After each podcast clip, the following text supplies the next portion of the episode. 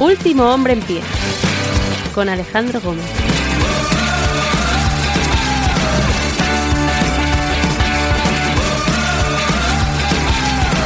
Buenos días, buenas tardes, buenas noches, bienvenidos. Yo soy Alejandro Gómez, hoy es 13 de julio del año 2023 y este es el episodio 682 de Último Hombre en Pie, un podcast de lucha libre.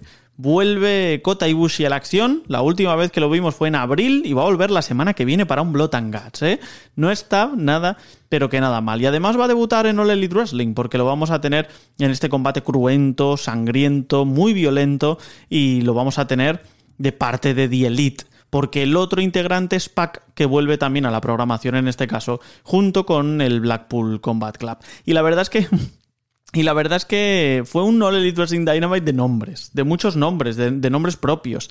El primero y más principal es el de Kota Ibushi. Kota Ibushi que no solo va a llegar a All Elite Wrestling, que ya sabemos que no es bien bien una bala perdida, pero es una superestrella diferente, distinta, que no se queda parada ante cualquier cosa, que no se amodorra y que él busca siempre su beneficio personal y particular, y que ha venido de múltiples lesiones y demás, pero es que no se puede obviar el paralelismo con años anteriores, no se puede obviar la relación que tiene con Kenny Omega y con, eh, por extensión, The Elite, al fin y al cabo. Vamos a tener a The Golden Elite enfrentándose al Blackpool Combat Club. Es decir, vamos a ver una reunión de Kenny Omega y de Kota Ibushi con ese equipo, los Golden Lovers, que hizo las delicias del aficionado años atrás. Y lo cierto es que eso es una grata noticia y además eh, es un momento interesante para intentar descubrir si esto es un one night only o si verdaderamente Kota Ibushi se va a quedar aquí en All Elite.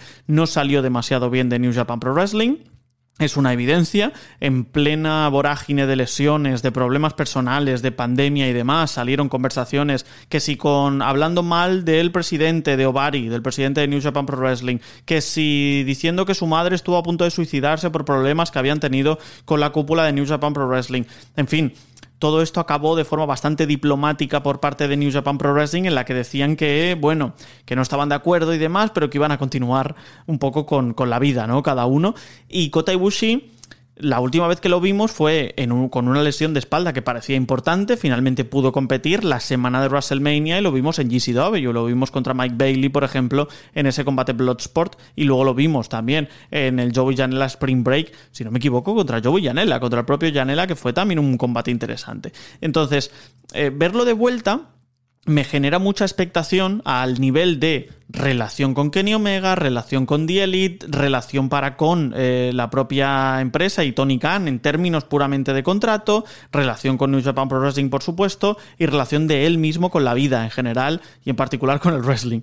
Porque al ser tan particular Kota Ibushi no sabemos a ciencia cierta cuál va a ser su siguiente movimiento, si le van a pagar por fecha, si va a aparecer en más ocasiones, si verdaderamente va, a venir aquí para quedarse, si puede reeditar ese ese momento estelar con Kenny Omega, ¿no? Esa etapa estelar con Kenny Omega.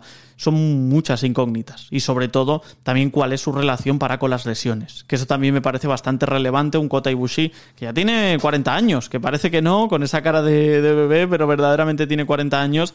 Y es un tipo que las ha pasado de todo. De todo y de todos los colores. Entonces, eh, quiero verlo, tengo muchas ganas de verlo. Y quiero ver también qué sucede, si finalmente se va a quedar aquí en los Estados Unidos o si va a volver un poco al ostracismo, a intentar entrenar a esos eh, nuevos luchadores que parece que quiere eh, entrenar y también eh, tener cositas con su propia escuela y demás. Veremos qué pase hacia dónde va el futuro de Kota Ibushi, que creo que si le preguntamos al propio luchador japonés, ni siquiera nos podría dar el mismo una respuesta. Lo que está claro es que se van a enfrentar el Blackpool Combat Club sin Brian Danielson, pero con Pac, contra The Golden Elite, con todos y cada uno de ellos, sin Eddie Kingston, porque está en el G1 Climax, pero sí con Kota Ibushi. Esos son los primeros nombres propios, pero es que luego All Elite Wrestling Dynamite tuvo otro, que es el caso de Nick Wayne. Nick Wayne la semana pasada cumple 18 años, está firmado con All Elite Wrestling desde que tiene 16, no podía debutar por razones obvias, era menor de edad,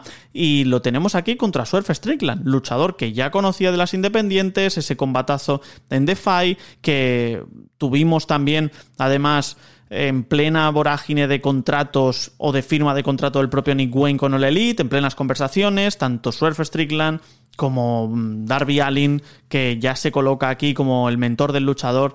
En fin, todos ellos han estado arropándole en su llegada, en su camino a All Elite Wrestling. También había dudas sobre Nick Wayne. Oye, ¿podrá aguantar este ritmo? Este ritmo de combates enormes y fulgurantes contra todos los luchadores de las independientes, contra los mejores luchadores del mundo como Will Ospreay.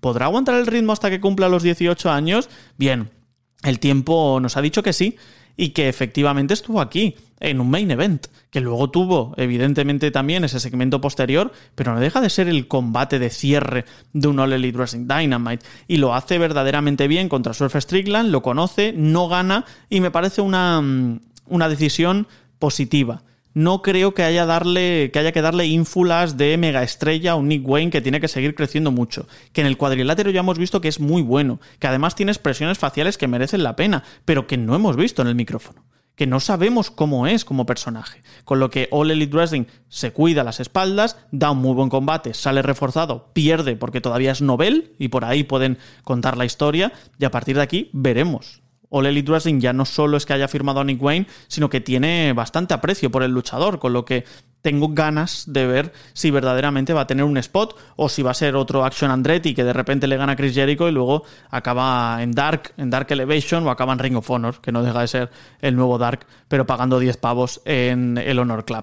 Eh, ya veremos, tengo mucha fe, sinceramente, en Nick Wayne y creo que este ha sido muy, pero que muy buen debut. Otro nombre que firmaron recientemente, que también es nombre propio, Sky Blue, también pierde contra Robbie Soho y por tanto no va a estar ya en ese torneo Owen Hart. Y importa poco, Sky Blue está cada semana siendo una de las luchadoras que más tiempo tiene en televisión en All Elite Wrestling, junto con The Outcast, por supuesto. Y aunque pierde todas las semanas, sigue viéndose reforzada, porque va cogiendo un poquito de empaque, porque va asumiendo también ese rol como personaje, porque va ofreciendo matices al espectador, porque a nivel de wrestling se va también estabilizando. Es una luchadora que a lo mejor no va a ser campeona mundial, pero verdaderamente tiene el apoyo del público y sobre todo tiene esa flechita hacia arriba. Está mejorando y All Elite Wrestling lo sabe. Y entonces la caracteriza siempre que puede en televisión. Y eso es una muy buena noticia también en este sentido. Otro nombre propio que es el, el de Sky Blue. Y luego hay dos nombres propios que se llevan todos los reflectores, que es en este caso MJF y Adam Cole, ya no solo con el enfrentamiento que los pone en la final contra Sami Guevara y Daniel García de este torneo a ciegas por eh, retar a los campeones, sino sobre todo por esos segmentos hilarantes. Están llevando la comedia un poco al siguiente nivel en All Elite Wrestling, están llevando mm, lo liviano, lo casi circunstancial, lo, lo, lo, divertido, lo fácil, lo están llevando a otro nivel y está MJF con Adam Cole ahora mismo a un nivel estelar. En general. ¿Te está gustando este episodio? Hazte fan desde el botón Apoyar del podcast de Nivos. Elige tu aportación y podrás escuchar este y el resto de sus episodios extra. Además, ayudarás a su productor a seguir creando contenido con la misma pasión y dedicación.